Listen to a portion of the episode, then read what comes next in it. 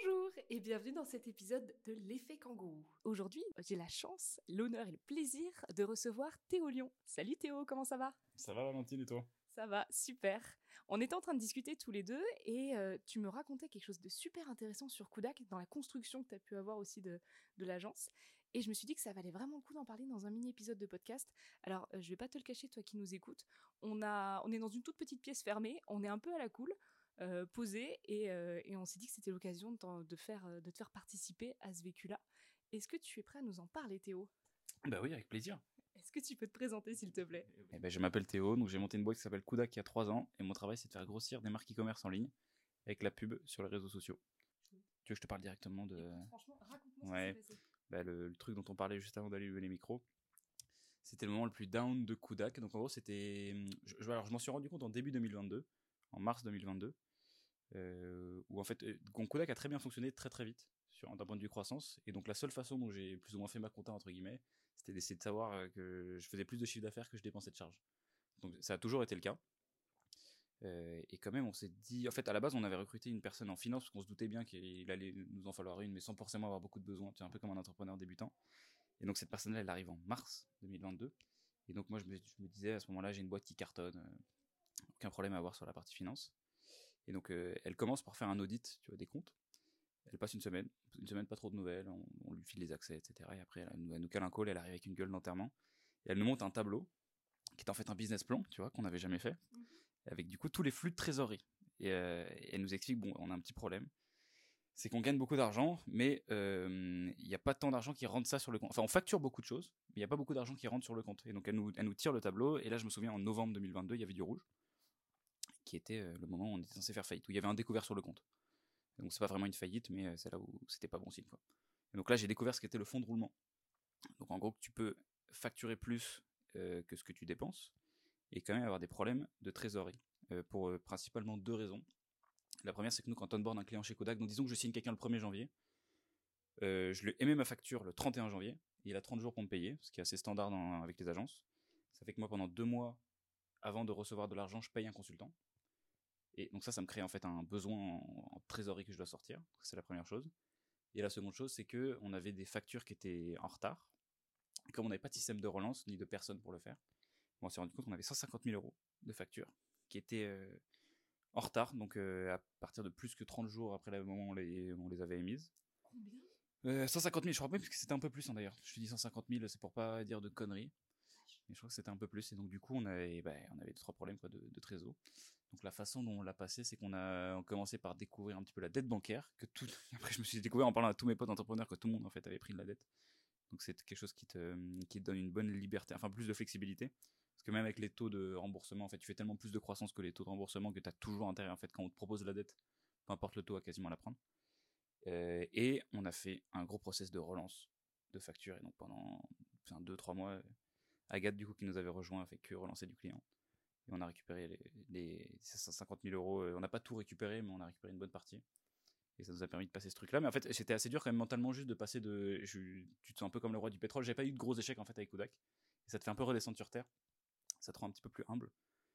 Euh, parce que j'ai cru qu'on allait mourir. En fait, je me suis dit, franchement, quand on l'a découvert en mars et que je, savais qu'en novembre c'était finito quoi. Je me suis dit, il y a une chance sur deux, tu vois vraiment que, tout ce que j'ai construit, ça soit mort. Euh, et donc ça m'a fait un peu réfléchir. Et du coup maintenant je pense que j'apprécie en plus de la croissance, euh, j'apprécie le fait que de juste de toujours être vivant, tu vois, de pouvoir continuer à faire le truc. Et c'est une autre façon de prendre du plaisir que j'avais pas avant. Donc finalement, je suis, avec le recul, évidemment, j'en tire une leçon positive. Mais je peux pas en tirer une leçon négative. Forcément, je suis content d'être passé par là, tu vois. Euh, mais donc c'était, je pense, mon moment le plus down. J'espère que ça le restera. Quand tu dis, ça m'a fait un peu réfléchir, c'est ta façon à toi de dédramatiser ou tu l'as pris avec beaucoup de légèreté à ce moment-là?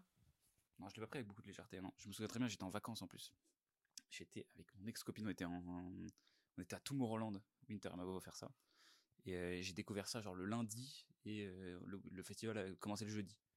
Donc impossible de, profiter du truc parce que j'ai vraiment cru que tout ce que j'avais construit était mort. Euh, donc comment te dire Non, je l'ai pris très très mal au début. Parce que tu tombes de haut en fait. Tu, ton boulard en fait il grossit mais tu t'en rends pas compte c'est ça qui est dur d'ailleurs en fait quand tu lances un truc qui fonctionne tu te rends pas compte que tu es en train de prendre un peu confiance en toi moi j'écoutais personne etc j'étais persuadé que j'étais un les règles ne s'appliquaient pas pour moi. C'est-à-dire les gens ils font leur compta, non pas toi, tranquille. Toi ça fonctionne trop bien pour que tu aies besoin vraiment de de regarder le détail. J'écoutais beaucoup Sama à l'époque, tu vois, genre les, les, conseils de Family, qui étaient franchement le business c'est pour les losers, etc. J'ai compris après avec le recul, c'est pas comme ça qu'il fallait intégrer les, les leçons que, que prenait Oussama et de famille. Et n'importe quelle manière générale, faut pas les prendre comme des, comme des paroles bénies, mais plutôt essayer de, de trouver, tu vois, les, les, cas où ça s'applique, les cas où ça s'applique pas. Donc là, pour le coup, c'était un cas où ça s'appliquait plus. Euh, et donc, il fallait faire un business plan. Euh, et écoute, non, après, bon, après j'ai intégré, tu vois, et en fait, ça te fait relativiser. Ça, juste, vraiment, ce que ça a changé, c'est la façon dont j'ai tiré mon plaisir. Enfin, donc je tire toujours d'ailleurs mon plaisir de ce que je fais. Euh, avant, s'il n'y avait pas de croissance, j'étais triste. Là, s'il n'y a pas de croissance, évidemment, je, je suis pas forcément, enfin, je suis pas content, quoi, mais, mais j'arrive quand même à tirer du plaisir du fait d'avoir fait des trucs, tu vois, d'avoir rendu des clients contents, d'avoir recruté des gens cool, d'avoir un bon NPS de mon équipe, C'était pas des choses qui me drivaient du plaisir avant. Donc je pense qu'évidemment, j'ai intégré le truc de façon positive, comme à peu près tous les traumas qui étaient qu'on vit, et encore heureux. Et j'ai pas fait le malin quand je l'ai découvert, quoi. Et euh, aujourd'hui, quand tu parles de le côté un peu modeste, genre tu prends le boulard, tu te rends pas, pas forcément compte, le côté modeste, il se, il se traduit maintenant aujourd'hui par bah je suis juste content qu'on soit en vie, je suis content de réaliser des trucs, etc. Euh, est-ce que tu penses que ça va durer sur le long terme ou est-ce que quand ça va se relancer, tu reprendras le boulard?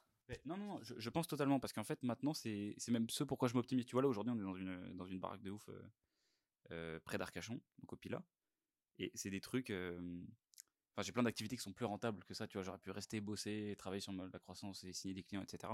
Et je prends même beaucoup de plaisir juste à être là et surtout à voir ce qu'on a créé. Donc c'est Alix qui a organisé tout ça. Alix je l'ai recruté à la base il, est venu, il était venu pour faire mon contenu sur TikTok il a pris en responsabilité de ouf. Aujourd'hui, c'est lui qui a tout organisé de A à Z. Et c'est des trucs, c'est des moments. Ça pas de, j'ai pas de ROI précis à être là. Et pourtant, je kiffe. Et, euh, en fait, maintenant, j'essaie d'optimiser que des trucs comme ça. Donc, on organise des événements même avec Kudak chez Meta. C'est des trucs. C'est c'est des, des, des, moments. Enfin, maintenant, j'essaie un peu d'organiser. Tu vois, quand je vois les 12 mois qui arrivent dans mon aventure entrepreneuriale, j'essaie de me dire comment est-ce que je peux faire en sorte que même s'il y a un échec à la fin, je regrette pas d'avoir fait les 12 mois d'avant. Et, euh, et, à cette époque-là, si j'avais fait faillite, tu vois, en novembre dernier, j'aurais pas vraiment pu dire ça. J'avais trop sacrifié, tu vois, pour, euh, pour, euh, pour, la, croissance tout court. Donc là, aujourd'hui, je pense que je suis content de, de parsemer mon aventure d'événements cool dont je me rappellerai. J'ai une question qui a l'air un peu pessimiste comme ça, mais euh, elle me, je, peux pas me retenir de la poser. Si tout s'était pété la gueule, t'aurais fait quoi? Tu serais reparti sur un modèle comme ça Tu serais reparti solo T'aurais relancé un truc de zéro? Bah, En vrai, dans nos business, on n'est pas vraiment comme. Je parle des agences on n'est pas vraiment comme des startups où tout se pète la gueule, il reste plus rien. il reste un truc, c'est juste que tu dois licencier tout le monde en fait. Donc je serais probablement reparti de, je sais pas, 3, 4, 5, 6 personnes. J'aurais refait un truc euh, plus stable et plus lent. Euh, mais j'aurais dû me séparer de pas mal de personnes. Euh, ce qui m'aurait pas fait plaisir évidemment. Mais non, si j'avais dû recommencer, je pense pas que j'aurais recommencé autre chose hein, parce que j'aime quand même beaucoup ce que je fais. J'aurais fait pareil, une boîte remote, peut-être pas forcément de l'ADS. J'aurais fait un truc un peu similaire. Hmm, c'est une bonne question. Je sais pas ce que j'aurais fait. À l'époque, je pense que j'étais. Euh, enfin, la partie qui me donnait le plus de plaisir dans mon travail, c'était produire du contenu sur LinkedIn. Aujourd'hui, c'est plus vraiment le cas d'ailleurs, sur ce truc-là. Mais je pense que j'aurais fait un truc sur LinkedIn. J'aurais fait. Euh, tu vois, il y avait Linker qui venait de commencer à exister. Donc, c'était en mars où je m'en suis rendu compte. Linker, c'est janvier. Je serais peut-être. Je, pense que je me serais investi dans Linker. J'aurais fait un truc euh, comme ça. Tu dis que c'est pas ce qui te fait le plus kiffer aujourd'hui. C'est quoi qui te fait le plus kiffer aujourd'hui? C'est les moments comme ça. Je te dis. non, mais c'est. c'est... En fait, c'est tous les trucs que je fais dans ma semaine et que j'aurais pas pu faire si j'avais pas monté de boîte. Donc, euh, tu vois, il y a deux mois, on a, on a dépensé 55 000 euros pour faire un team building avec toute l'équipe. On a loué un lieu de ouf. Et là, on va le refaire dans deux mois. Euh, ça, c'est pour ça que c'est ces moments-là qui me, qui me font plaisir. Même si je fais rien, en fait, parfois. C'est un petit peu, je, découvre, euh, tu vois, le sentiment du, un peu du papa, tu sais, qui voit ses enfants. Tu fais rien, mais tu vois juste tes enfants qui jouent et t'es content. Euh, et moi, ça me fait ça. Et ce week-end, ça me fait ça aussi, tu vois, de voir tout le monde qui parle, etc. Même si, en plus, pour le coup, c'est pas moi qui ai organisé ce truc. Donc, tu vois, c'est juste, euh, c'est, enfin, c'est Linker dans lequel on, est, on a pas mal de parts. Mais, hum, mais c'est ça qui me drive du plaisir. Je crois. T'es tonton sur cette affaire, t'es pas le papa. Bah ouais, c'est ça. Ouais, c'est, ça, exactement. Je suis vraiment tonton. Je suis papa d'autre chose. Mais, mais là, je suis le tonton content, tu vois, qui voit les enfants s'amuser. Et tonton pas bizarre. En tant qu'enfant, on se régale. On se régale vraiment. Merci beaucoup, Théo. C'est super chouette. Merci pour tout ce que tu nous as partagé. Et, euh, c'était super, ce petit épisode. Merci beaucoup. Bah, merci à toi, Valentine. Merci d'avoir écouté cet épisode de l'effet kangourou. N'hésite pas à t'abonner pour ne pas louper les prochains épisodes et retrouver des anciens invités sur YouTube en vidéo et sur Spotify. Ciao